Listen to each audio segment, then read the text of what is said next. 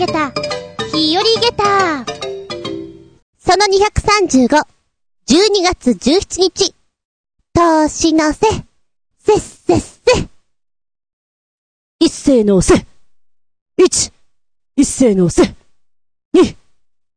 なんかそんな遊び子供の頃したことない？いや、今ふと思い出したの。せっせっせのあたりで。えー、あれゲームの名前とかあるのかな？一斉のせやろうよ、みたいな、そんな感じだったな。二人以上で輪になって、えー、両手をグーの状態。親指を上にして。そして、一斉のせと言われたら親指を上げるんです。一本、二本、もしくはゼロ本。例えば、四人でやってるとしましょう。四人でやってた場合には、死にが八、八までカウントできます。0から8までの数で、自分が予想した数を、一斉のせ、ぴょーんって、指が上がった数、ちょうど合っていた場合は、どちらでもいや、腕を引くことができるんです。一歩リードすることができるんですよ。で、もう一回自分の予想と、みんなが出した指の数が合っていたら、腕を引くことができる。二本とも腕を輪から抜くことができたら、それで勝ちみたいな、そんなゲームが、すげえやったなって気がする。なんでしょう。授業と授業の合間とかさ、ちょっとした時間に、ちょっとやろうよみたいな感じでやってたなって。ああ、今ネットで見ていたら、あの、スマップの番組の中で指スマなんていう言い方をして浸透していたみたいね。だから世代によっては指スマ1位とかでやってたのかなまあ、ゲームって言うとさ、今はテレビゲームとかが、こう、主流になってきてるじゃないですか。で、何も e スポーツって何すかって思っちゃうんだけども、賞金もすごくてプロがいて、世界大会があって、なんだかキラキラした世界だなって思うんだけど、テレビゲームはさ、面白いと思うの。世界観も、いろんなものがあって、技とかもあるんでしょ？だけどさ、アナログのゲームも捨てたもんじゃないよ。いい大人が、いや、子供でもいいんだけども、世界大会とかで、こう、一斉のせとか、やってるのちょっと見てみたいもん。本気の、だるまさん転んだとか見てみたいもん。すげえ面白そうじゃない？さすがロシアの選手です。全く動きません。まるで人形のようです、みたいなさ。かくれんぼとかも、何？めちゃくちゃ体をこう軟体にしてしまって、よくぞこんなとこに入って隠れたみたいなね。中国勢、インド勢が強そうです。なんか、本気でそういうのやったら面白いんじゃないかなって、ちょっと思ってみたりなんかして。妄想クラブです。まあ、若干テレビゲームと違ってスポンサーがつきづらいかなとは思うんだけども。ちょいと地味かもしれないけれども。なあ、そうだ。あのほら、じゃんけんしてさ、チヨコレイトとかあるじゃん？あれとかも、あの、なんだろう、どの人たちがいいかな？走り幅跳びの選手かな？いや、ハードルとかをやってる選手かな？障害物の。ああいう人たちに本気でやらせたら、例えば1時間とかでどのぐらい先に行くんだろうかね？あ、今度は実験になってしまったけれども。なんだかそういうのもちょいと見てみたい気がします。ってな感じで、本日しばしお付き合いくださいませ。お相手私。ジャンクフードが好きです。今食べたいのは、米田コーヒーから出ているグラッコロ。残念ながら、うちの近所には米田がありません。でも食べたいです。あつみじゅん。どうぞよろしくお願いします。この番組は、ちょあへよ .com のご協力へて放送しております。君は、体のいろんなところがつったりする人かね？なんだか知んないけどよくあの、足がつる足がつるっていう人いるじゃない？私あんまりつることはないんすよ。っていうか、バリバリにつっちゃったっていうのは一回ぐらいじゃない？ちょうど一週間ぐらい前に、あのー、だいたい帰ってきてご飯食べたりなんかすると眠くなってしまうので、こたつ周りにニャンズが集まってるからそこでうたた寝をするわけっすよ。短ければ2、30分、長ければ2、3時間。本音に近い状態でそこにいるわけなんですけれども、はっと気がついて、いかんいかん、お風呂入ったりなんかしなきゃ、と思って、動き始めたのが12時ぐらいだったか2時ぐらいだったか、覚えていないんだけども、あれ？なんか痛たたたた。なんかおけつんところが痛いなって思ったの。なん、なん、右の伝部の、お山のあたり。お山のあたりかな。あのー、釣りそうな時の、ピリピリピリピリっていうような感じ。筋肉痛とはまた別のね。あ、なんか、これって釣りそうな現象に近いやつだ。なんだなんだ寝方が悪かったのかな。大抵そういう時って、ちょっとお風呂に長めに入ってたりすると筋肉ほぐれるから、ねえ、まあ大丈夫でしょって思うじゃん。お風呂入ってもあんまり変わらなくてね。まあまあまあ、じゃあ寝るか。寝たらスッキリだよとか思いながら、お布団に入りました。でもなんでしょうね、違和感があってずっとピリピリしてるわけっすよ。寝る。いや、痛くて眠れん。痛くて眠れんってことあんだなと思って、あ、じゃあやっぱりこれストレッチだなと思って、こう、電気消した中でね、ベッドの上で、まずあの、体育座りをしてみる。寝、寝たまんまで。で、お膝を少し強く抱えてみると、お尻の筋肉が伸びるじゃないですか。その後に、右のおけいつが痛いから、左の膝を立てて、えー、右の足をそこにクロスさせるような形。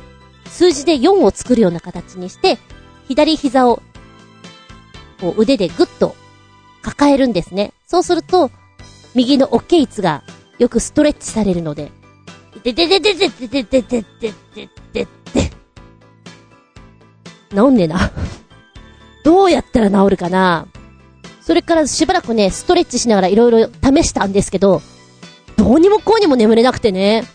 正座した状態で、ぐーんと背中を、まあ寝っ転がる、仰向けの状態になる。足だけは正座の状態。で、そうすると割とストレッチが効くんだけど、私ね、これ昔から普通に痛くないんですよ。全然効かなくて。ダメだこれじゃなかったど、ど、どれが一番効く？もうなんか、ヨガをやってるような状態になってきましてね。最終的には、左側を向いて、で、走るような状態のポーズが、一番こう、何？ピリピリ感が少ない。そして圧がかからないなと思って、これだと思ったの。変な格好だなぁと思いながら。まあ、でもずっと眠れなくてさ、うつら、うつら、うつら、うつら。やっとし始めて、夢ばっかり見て、見る夢、見る夢、全部遅刻する夢。早く寝なきゃ、早く寝なきゃっていうこの焦りの部分。あと一番良くなかったのが、あの、おこたでのお昼寝タイムが、しっかりがっつりやったから、眠りがね、しっかり来ないんだよね。もう、焦る焦る。嫌な寝方をしてしまいました。まあ、朝起きてね、だいぶ痛みはなくなっているんだけども、それでも違和感はあってね、なんだこれずっと治らなくてさ、病院とかに行くことになったとしたらすげえ嫌だよね。どこが痛いですか？右の伝部のお山のあたりが、みたいな。この、この辺、アラウンドヒアーみたいなさ、説明しづらい場所って嫌だよね。そんなこんなで、このおけいつの釣りそうな？釣らなさそうな？ピリピリピリピーっていう、初めての痛みにびっくりたまげった。です。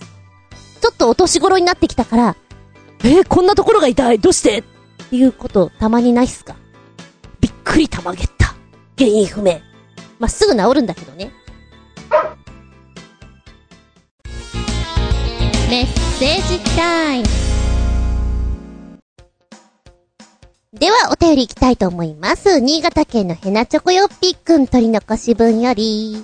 お便り。猫屋敷の親分、こんにちは。猫の子分たちをたまには洗ってやるのかい？猫は水嫌いなのかな？これにはみんな、度肝を抜かれたらしいね。面白い衣装チェンジだね。どうなってんだろうか？かっこ笑い。ねえ。ニャンズは水嫌いだよね。うちには今5ニャンいます。うち、すっげえ気合入れて洗おうと思ったら、洗える子は2匹かな。大変なことになります。私が。そのぐらいストレスかかるので、ああ、こんなにストレスかかるんだったら、良くないなと思って、もう洗っておりません。本当に、気の毒な感じです。お互いに。傷も増えますよ。新鮮なやつがね、ザクザクっと。だからこう、ネットニュースとかでこう、よく上がっている、うちのニャンズは、お風呂に入るんですよとかいうのを見ると、マジかって思うね。気持ちよさそうなの見ると面白いなって。さあ、度肝を抜かれたという方、こちらポチッと押しますと、えーっと、どれだ？タイトル !15 歳、シェルバコア連勝。演技中の衣装チェンジに驚きの反響。魔法にかかった気分。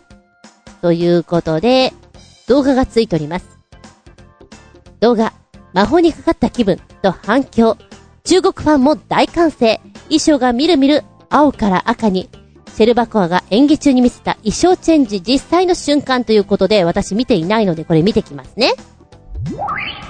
はい、見てきたよ。どのタイミングで変わるのかなと思った。あの、まさかこのくるくるくるくるやってる最中に、なんでしょうね、ドワーっと変わったらびっくり玉ゲッターだなと思ったけど、さすがにそれはなかった。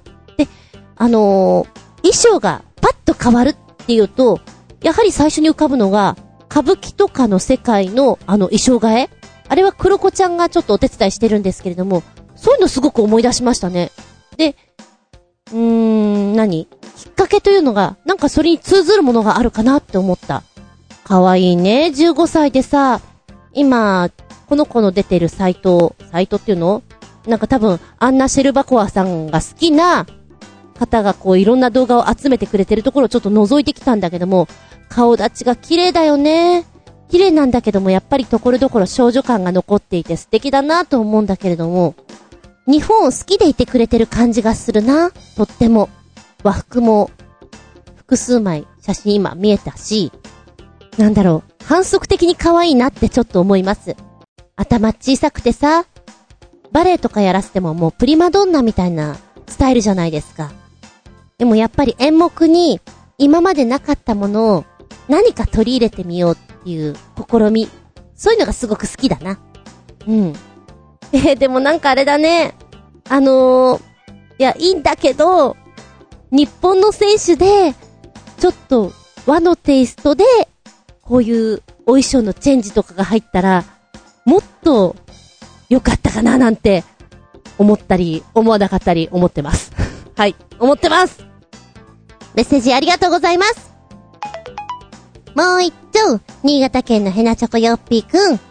猫屋敷の親方、こんばんは。あ、今度こんばんはだ。こんばんはもある。さすがにおはようございますはないのかなはい。猫は家から出ると戻ってこないのかい？普通なら勝手に出て行って勝手に帰ってくるもんだけどさ。最強七弦ギターサイボーグの登場です。お答えしよう。ニャンズは、お外に出てる子は帰れます。お外に出たことがない子は、お外がわからないので帰ってこられないケースが多いです。うちのニャンズは、ベランダからずっと外を見てるので、勘のいい子は、こうなってるな、っっていう認識のもと、帰ってくることができました。だけど、残念ながら帰ってこられてない子もいます。えー、えー、もうすぐ一年になっちゃうよ、えー、本当はうち6匹いるはずなのに、えー、悲しいです。大きくなって、うちの近所に出てきてくれたら、捕獲してやろうと思ってます。えー、はい、メッセージの方、ポチッといきますよ。次元ギターのサイボーグ的な？あー、全然違ったマシンとかそっち系なのかなと思ったら、そういうことですか。はあ、はあはあはあ、YouTube の方にぴょーんと飛んできましてですね。えー、アイアンバニー、ちゅうのが出てきます。何アイアンバニーえーとね、この曲は4分ぐらいか。まずこのいでたちにびっくり玉ゲッターだよね。えー、なんでもコンセプトがありましてですね。コンセプトという言い方は良くないのかなこのアイアンバニーなんですが、デジタルミュージックの台頭により、衰退の一途にあったロックミュージックを絶滅の危機から守るため、西暦2300年よりタイムスリップしてやってきたスーパーサイボーグギターヒーローであると。3人の女性ボーカルと共に結成したユニットですよということなんですね。えー、女の子たちはね、ああ、元ベビーメタルさんとかいたりするのね。うーん。可愛いいよ。なんかみんな同じ格好してるから、単なるダンサーさんなのかなって気がするんですけど、違うんですね。一応ボーカルちゃんという扱いなんですね。でもこのさ、何、いでたちで演奏するのって、いや、まあ、肉体だと思うの。肉体だと思うんだけど、熱いんじゃねえと思ったり、重いんじゃねえと、いや、肉体なんだろうけど、なんか なんかすごいなって。インパクトはあった。で、いい場所でね、演奏して、新宿大阪なんか、いろんなとこ行ったんでしょ？これはもう、外国人が嬉しいね、きっとね。特撮ヒーローが飛び出してきましたよって感じですから、まあ、見ていてインパクトはあります。人間でやるよりも、ね、ヒーローの方がいいのかなっていう気はするんですが、きっとさぞかし熱く、さぞかし重く、いろんな、こう、枷があるんじゃないかなっていう中、演奏のキレはすごくいいんじゃないかなと思いましたね。なんだろう。ヒーローっていうかちょっとダークっぽい感じもするのが面白いかなとは思いましたけどね。え、今後もこうスタイルでやっていくのかな？どうなんでしょう？I am Bunny。ウェブサイトの方見てみようかな。よっこらしょ。でも絶対海外受けするわ。世界はロックで回ってる。ロックってのは見た目じゃない。挑発ととんがりブーツ、連打するツーバス、無駄なシャウトとスピード、そんなものナンセンスだ。ロックってのは自分の人生の全てから感じ取った衝動、リズムとメロディーに乗せて表現し、人から人へと繋げていくこと、その気持ちがあれば、アイドルでもヒップホップでも演歌でも、なんだってロックなんだ。さあ、一歩踏み出せ。そして、振り返る。お前のロックで世界は待ってる。それが、ロックンロールだって書いてある。はー。なんだろうな、サイトの作り方も、ヒーローと、ヒ、ヒ、ヒーローつうか、うん、なんか、悪の方だな。これでも、女の子たちはボーカルってことだから、今のはね、完全なるインストロメンタルだったんだけども、歌詞ありもあるっちゅうことだよね。なあ、今ウェブサイトの方にあるボーカルの入ってる曲聞いたんだけど、予想外です そっちかちょっと今びっくりたまげった、連打で来ました。あのー、インストロメンタルの時のガツンガツンガツンって感じの方向性の歌い方なのかなと思ったら、違ったよ。柔らかかったよ、割と。コーラスの感じも。わーお。よかったらそのギャップを楽しんでいただけたらなと思います。メッセージありがとうございます。サンタさん、サンタさん。昨年、うちから飛び出していった、ウリのうーちゃんを、返してください。うちに返してください。お願いします。いい子にしてますから。うーちゃんは、2019年1月2日、新宿で捕獲されて、うちに1月3日に来た男の子です。子猫でした。現在家出中です。くすんくすんくすん。メッセージありがとうございます。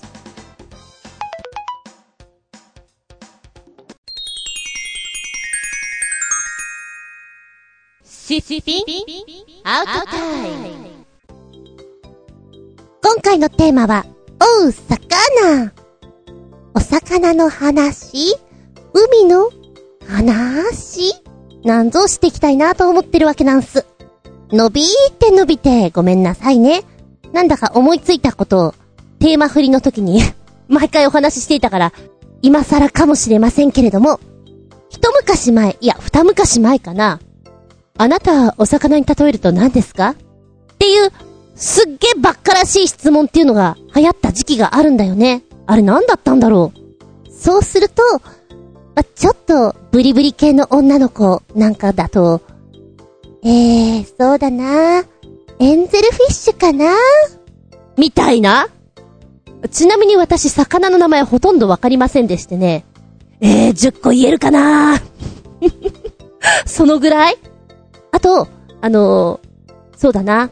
キャラなんだけれども、私みたいな芝居をやってる子たちはね そういう質問が来てもまっとうに答えません。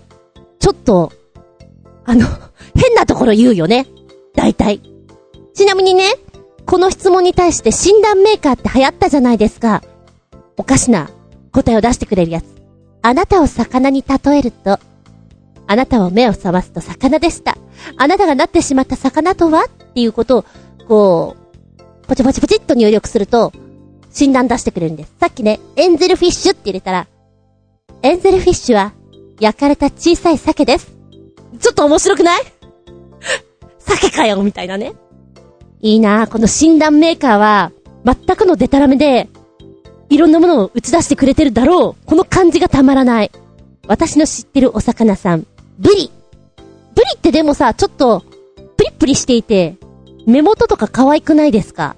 私の唯一わかるお魚の中では、可愛い方なんじゃないかなと思うんだけども。え、今、ブリを入れたら、ブリは、食べられそうな優しい鈴木です。もう何言ってるかわかんないんだけど、このデタラメ感がたまらないんです。診断メーカー。あとは何があるかな？見てパッとわかる。アジとかもわかるけどね。え、金魚とかは？金魚も魚でしょ？金魚。あー。なるほど。あんまり面白くなかった。期待しすぎてしまってがっかりするパターンですな。まあ、この辺なのかなじゃあちなみに皆さん、魚編の漢字っていくつぐらい書けそうですか？もう全然書けない。イワシとサワラぐらいかな。でもなんか魚編にいろんな漢字をこう当て込んでいけば、そのうち当たりが出てくるような気がする。なんかお寿司屋さんとかのこう、上がり用の湯飲みだよね。うん、外国人はお土産にもらって嬉しいと思うけど、同じ日本人がもらうと、え、なんで？ってちょっと思ってしまう湯飲みだったりする。おう、魚。じゃ、今度魚料理。魚料理か。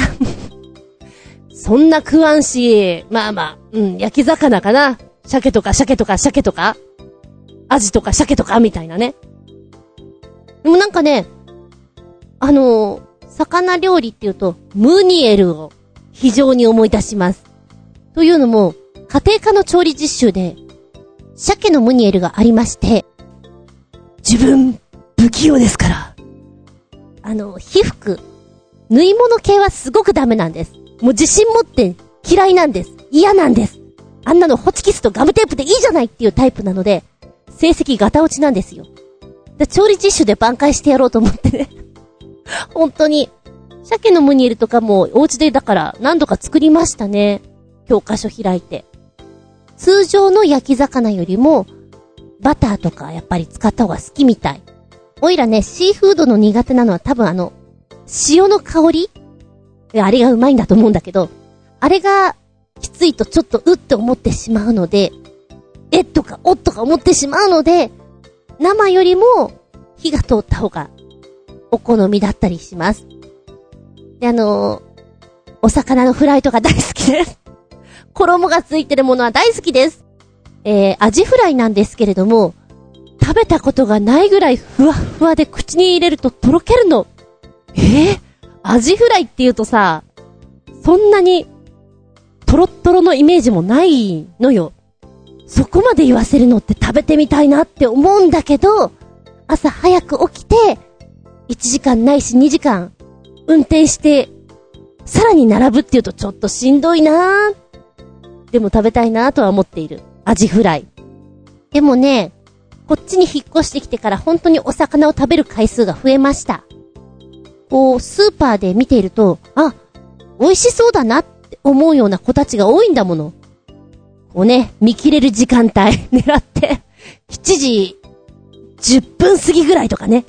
あの辺にやっぱスーパー行くと、うわーって人が集まってるよね。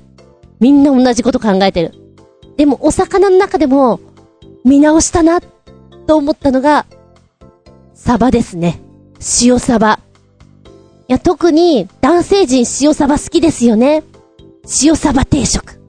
ええー、お昼それでいいの？お肉とかじゃなくていいのね？生姜焼きじゃなくていいの？って、あの、横から突っ込みを入れたいぐらい、皆さん塩サバ定食を召し上がってらっしゃって、え、魚だったらじゃあ刺身定食じゃないのって思ってて、ある時こう、一緒にご飯食べた子がね、で、私塩サバ定食って言うから、えー、そうなの？じゃあ私もちょっと便乗と思って、そこで食べて、目から鱗がボロボロボロボロ出てきた。怖いぐらいボロボロボロボロ。これは食うなって。最近の話です、でも。油が乗ってるお魚って、こんなにジューシーで美味しいんだ。ごめんみんな。なんか、分かってなかったよって、本当に思った。ごめんよ。サバよ。そうそう。一年に2回ぐらいしかお魚を食べなかった私なんですけども、名前となんとなくのこの形なんで知ってんだっけって思ったの。ずいぶん忘れちゃったけどね。あ、ゲームだと思って。なんかゲーセンとかもそうだけども、釣りのゲーム流行ったよね。すげえ流行った気がするの。で、ああ、なんかちょっとおひげがあるやつはおじさんとかさ、名前覚えたな、みたいな。あ、一時ハマったスマホゲームで、星の島のにゃんこの、このミニゲームの中で釣りができるようになって、猫が一生懸命釣りをするんです。で、ブリとか、アジとか、釣るんですよ。本当は、カジキマグロ釣りたいんだけど、おじさんばっかり釣れるよ、みたいなね。それ思い出しちゃったな。もうゲームの釣りってさ、若干ちょっとあの、シュールだよね。あの、動作が。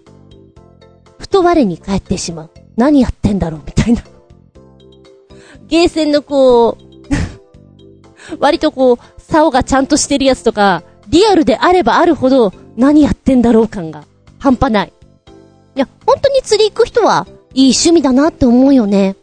釣りと、ゴルフと、まあ、山登りいい趣味だなって思う。できたらすげえ楽しいんだろうなって。特に、ね海釣り。朝早くに出たりとか。その、工程が楽しそうじゃん。最も、あの、船酔いして終わってしまったらなんか辛いで終わっちゃうけどね。うん。船酔いほど辛いものはないって言うよね。もう、殺してくれみたいな感じなんでしょ？どうなんだろう？子供の頃車酔いはひどかったんです、私。だから、もし、海釣りとか楽しそうだなと思って行ったとしても、負けをして終わってしまったら悲しいな、みたいな。うーん。仙台から北海道までのフェリーには4回ほど乗っていて、まあでもフェリーだしね、場所も場所だからそんなに揺れがなかったから大丈夫だったんだけれども、同じくフェリーでもさ、沖縄の方に向かっていくのはすごく揺れるんだって。あの辺とか試すと違うのかもしれないね。あ、釣りはね、釣りは楽しそうだなと思う。反面、あの、ご飯がご飯って言ったら餌がちょっと、あの、うん。ね。動いてるやつはちょっと、ためらわれます。そうそう、仲良くしてもらってる方の中では、潜る方本当に多くてね。よく誘われたもんですけれども、あの、ライセンス取るのがちょっちめん、めんどくせえなと思ってしまって。一回取っちゃうとね、あの、サクサクって感じでハマるらしいんだけれども、その日程を組むのが、大人になるとどうしても、めんどくせえなが先に立ってしまって。免許とかさ、こういう遊びごとのライセンスっていうのは本当20代に取っとくべきだよね。お金ないけど。って思うね。真っ青な海の、この、色の中、どんどん潜っていって、光がこう照らしていて、魚が、サンゴが、海藻が、みたいな。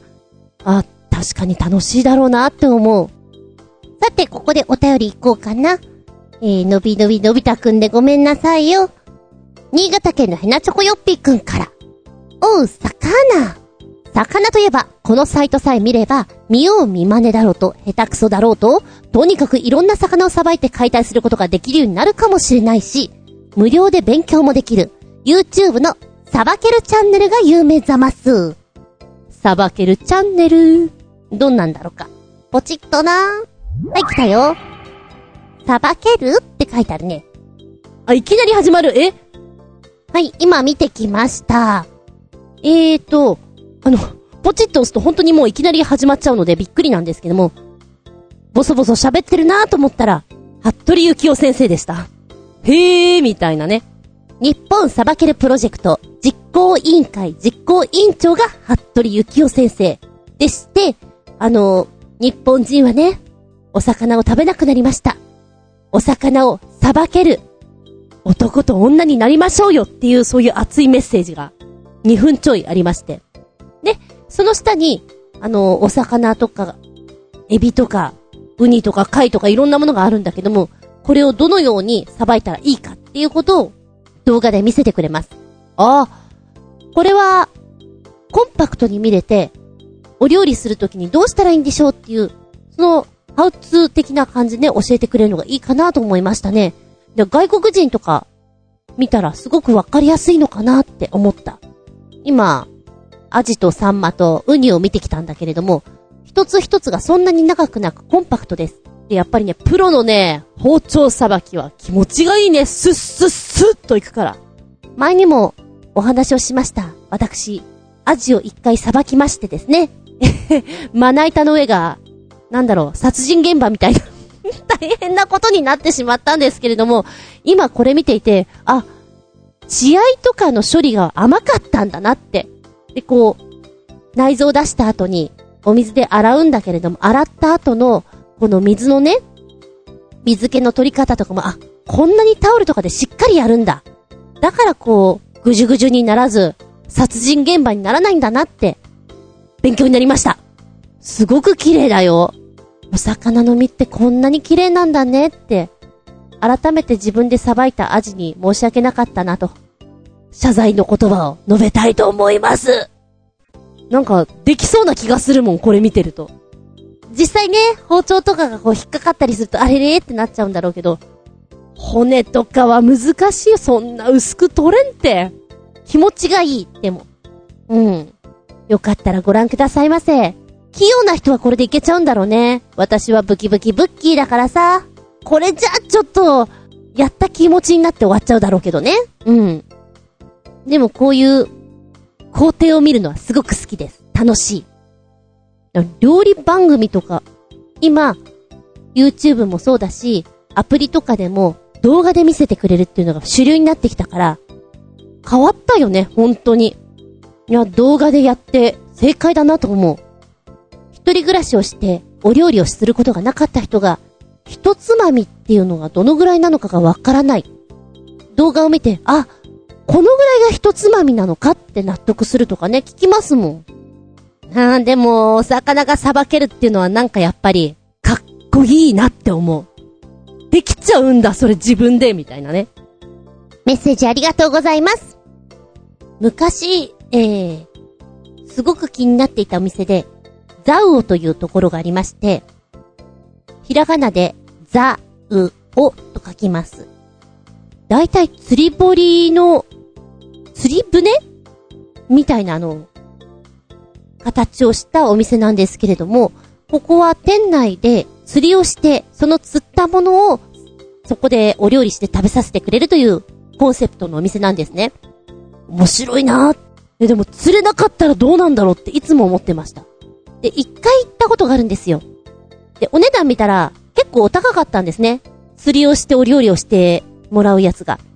で、時間もなかったから、もう定食を頼んじゃったんですけれども、どうやら子供連れさんですとか、あの仲間内で来た時には、釣りをやって、で、それをお料理してもらうっていうのが盛り上がるらしいですね。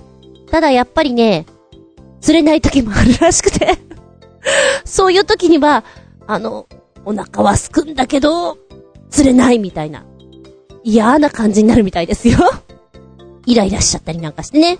リアルだなと思うんですけど、そのうちあの、自分で頼んだ注文したなんかお料理とかを餌にしてやってみるとか、いろんな工夫をして、魚をゲットするみたいです。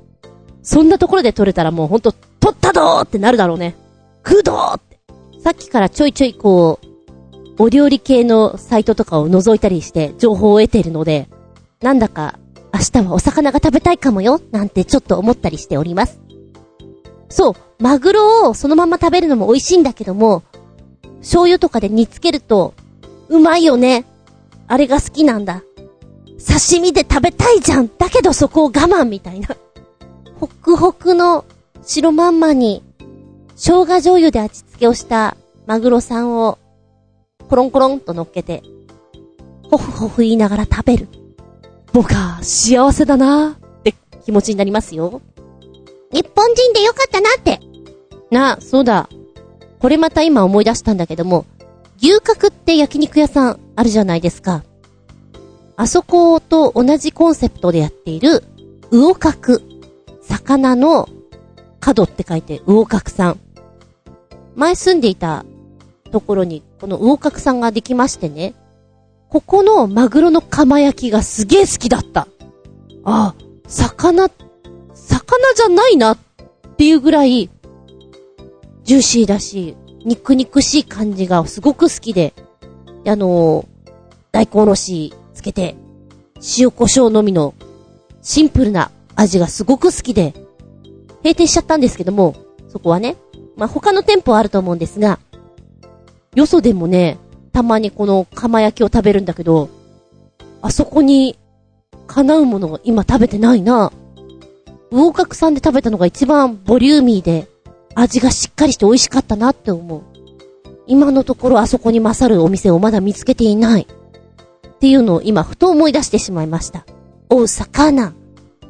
最後に、あのー今、昼間働いてるところで、お掃除をしてくださってるおばあちゃんがね、お料理すごく好きというか、何でも作っちゃうんですよ。こんにゃく作ったり、ところてん作ったり。この間もらったのがね、なんか、ちっちゃいお魚を、生姜と、なんだか、生姜と、生姜が入っていたのはわかるんだ。あとなんか甘酸っぱいお酢が入っていた。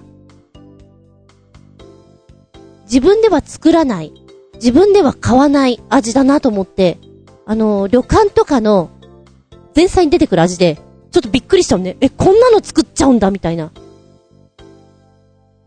こんなちっちゃいお魚でこんなお料理できるんだねってのをもらったんですね。でも実際、好きか嫌いかって言ったら申し訳ない。ちょ、ちょっとお魚っぽくてね。あの、レア感が、私ちょっと苦手かもよ。あの、一口食べる分にはいいんだけど、そんないっぱいいらないよ？っていう感じの、いただいたんですよ。ありがたいことに。で、その方が本当によくしてくださって、お料理すると結構くれるんですね。この間ね、どうぞってくれたのが、これは、これはうちのニャンズのご飯ですか？っていう。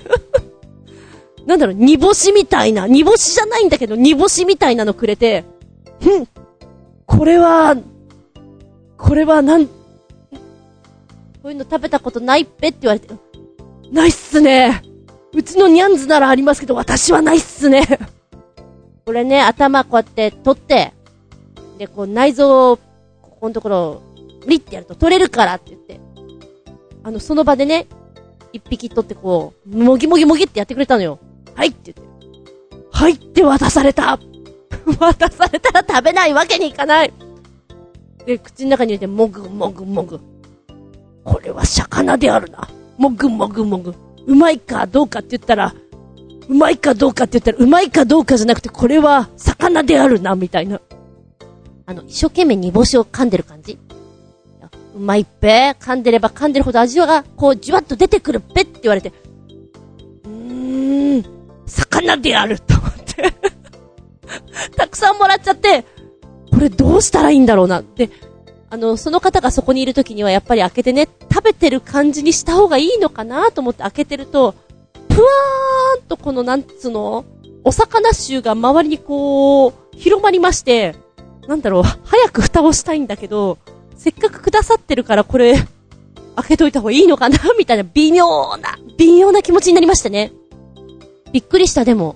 これ多分、おやつとか、朝ごはんとかに普通にこう、頭ポリッと取って、コリコリコリって食べるんだろうなと思って、そういうことをやってきていないから、その食生活にびっくりたまげった。これを食べてれば、骨粗鬆症にならんでしょうよ。もうカルシウム満点でござんしょうよ。いや、普通に私ニャンズのこの、ニャンズ用のおやつが、煮干しみたいなのあるのね売ってるんだけども、これ持ってたら、あ、おやつ？って言って、食べられちゃいそうな気がするなと思って、うわー、びっくりたまげた、笑い転げたって感じ？でもあのお魚、持って帰ろうと思ったらなんか、家にないんだよな。私どっかに置き忘れちゃったのかな。か、家のどこかに置いたまんまになって。早く見つけないとだな。もう誰かに食べられてるかな？ドキドキドキドキ。ドキドキドキドキ。が、最後に、えー、アヒージョ作ったよってやつで、小魚とお野菜のやつ、ネットに出てたやつなんだけども、あの、絵面が、鉄板にお野菜と小魚ちゃんが入っていて、オイリーにこう、オイルを入れてね、ぐつぐつやって、アヒージョってそんなもんじゃないですか。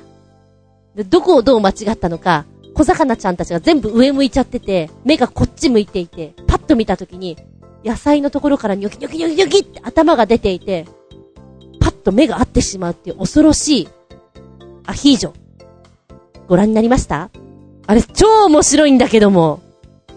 なんか、気持ち悪いんだけど、幸せな気持ちになるアヒージョです。面白すぎて。あれもびっくりたまげった。なんか、良かれと思って料理に入れていて、出来上がった時の、自分に騒いじゃうね。自分で、叫んじゃうだろうね。うわーって、なりそうな気がします。はい。てな感じで、本日は、おうさかな、のびのびのびたくんでお話ししましたよ。メッセージありがとうございます。この番組は、ちょあへよ .com のご協力へて放送しております。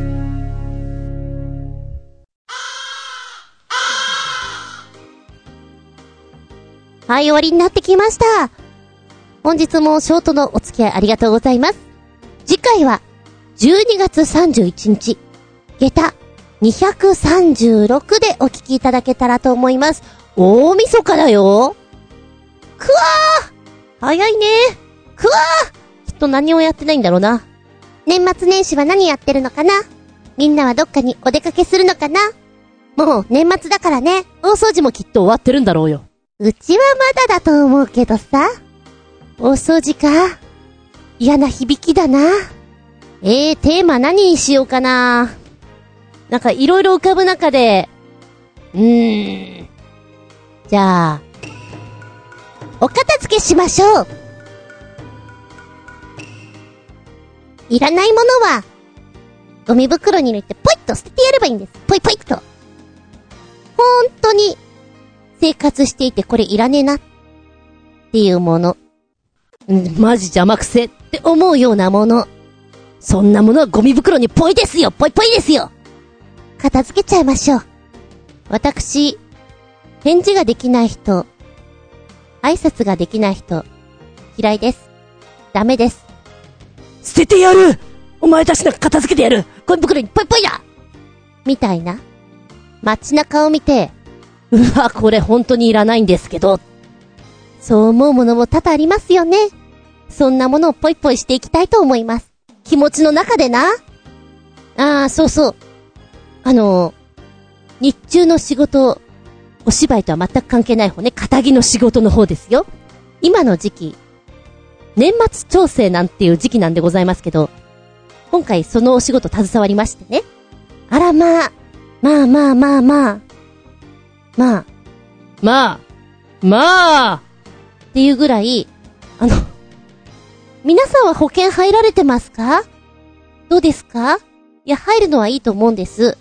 だけど、すげえ入ってる人いるの？え、そう、それは入りすぎでしょ。いやいや、まとめよう。な、ちょっと片付けよう。ほんとちょっと、ちゃんと見よう？みたいな。すごく心配になるぐらい、保険払ってる人がいるの。一人や二人じゃなかったの。いやーなんか、いや、いい、そう、備えすぎ？普通に貯金してたが良くない？みたいな。なんかいろんな気持ちに駆られましてね。ええええ。片付けしましょう。心配になっちゃいました。一言ながら。お片付けか。パソコンの中がちょっとぐちゃぐちゃしてんな。片付けなきゃな。めんどくせえな。そんなお話です。えー、お便りの方は、長編ホームページ、お便りホームから入っていただきますか、もしくは私のブログ、ずんこの独り言の方にメールフォーム用意しておりますので、こちらご活用ください。えー、じゃなければ、直接のメールアドレスもございます。全部小文字で、geta アンダーバー zun アットマーク yahoo.co.jp geta アンダーバー zun アットマーク yahoo.co.jp こちらまでお願いしますね。では次回は、はぁ !12 月31日だ大晦日だよ全員集合、あ、違う違う違う。12月31日。日付が変わるその頃に、ええそれとも変わったその頃に？まあ、どっちにしろすごいや。あんまりその時期にあげることないかな。ではでは、ここまでのお相手は私。強立美容外科。さっきからこの曲が頭の中から離れないの春の愛が出てくるの厚み順でした。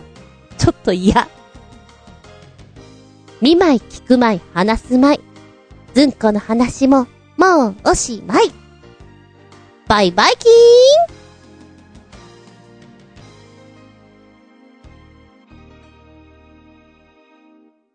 びっくりたまげた、プチゲッタゲッターゲッター、プチゲッタえへそこでその曲？えへど、どうしよう。なかったことにしてもらっていいですか？のまっきー。えー、土曜日のずんこ先生の時間のお話です。来週、最終回。今回のクールは最終回になります。ということで発表になるんですけれども、発表に向けてのスタンバイをしておりましてね、大きい子たちには、ちょっと音楽をかけたりとか、衣装っぽいものをつけさせたりとかしてるわけなんですが、衣装をつけるまででもないんだけども、雰囲気を出したいから、部屋の電気を消して、あのースタジオなんだけども、そこには照明器具が吊られていないので、懐中電灯で 懐中電灯って言ったらあれだな、ランタンというかこうちょっと、もう少し明るいやつね。で、顔をパッと照らす。雰囲気を作るみたいなことをやってるんですけど、音楽をかけております。んで、えー、女の子は怒り。悔しくて悔しくて、怒って怒ってっていうその強い怒りというのをやってもらってて、男の子の方は、えー、小学校4年生、5年生かな？殴られて、痛くて、悔しくて、悔しくて、そういうシーンをやってもらってるんですね。どちらも古典。まあ、はっきり言ってしまえば、竹比べをやっております。で、えー、っと、前に他の先生からこの曲いいわよって言われて、ちょっとかけたら、あ、確かに、入り込みやすいかなと思ってその曲をかけてるんです。あいみょんの、生きていたいんだよなっていう曲。最初にピアノの曲から入るんですよ。ちゃちゃん、ちゃんちゃんって、割と高い音で入るんです。その後に、ギターの畳みかけるような音が入ってくるんですね。ああ、ぐっと気持ち引き上げられるなっていうので、悔し涙を出してほしいんですよ、私は。で、男の子の方は、殴られて、痛くて悔しくていじめられて、腹が立ってムカついて、悔しい、悔しい、悔しいっていう気持ちをどんどんどんどん出せ。ということで、この曲3分ぐらいあるんです。3分間、まあ、セリフもあるんですけど、セリフは3行しかありませんから、3行終わった後、自分の中で悔しい、ムカつく、とにかくいろんな気持ちがあると思うから、その言葉をどんどんどんどんどんどん前に出して、3分間気持ちを続けてって言って曲を流し続けてるんです。んで、やっぱり3分間って長いからさ、言葉が出てこなかったり詰まったりするから、私が途中途中で鼓舞します。こうしろ、ああしろっていうことを鼓舞するわけですよ。3分間気持ちをぶつけ続けるってすっごいエネルギッシュで疲れちゃうんだけれども、頑張って食いついてきてくれてます。で、あ、ぐっと入ったな、スイッチ入ったなっていうのが見える子なんかもすごくいて、いいないいなっ思わせてくれてる曲だから、このあいみょんの曲、昨年からすごく利用してるんですけれども、なんかね、その時、あいみょんのこの曲がうまく出なくてですね、ちょっと別の曲を代用したんですよ。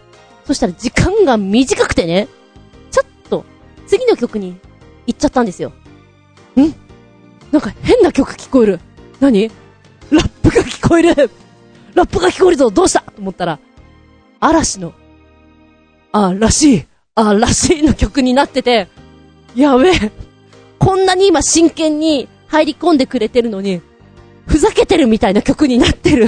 なんで嵐なんだろうって思いながらも先生一生懸命鼓舞してるからさ、やめることできないし、私も結構な声で出してるから、あの、気づかれてない人は気づかれてない。けど、ぼんやりしてる子は、あ、嵐が流れてるって思ってるんだろうなと思って、ちょっとあいたたな感じでした。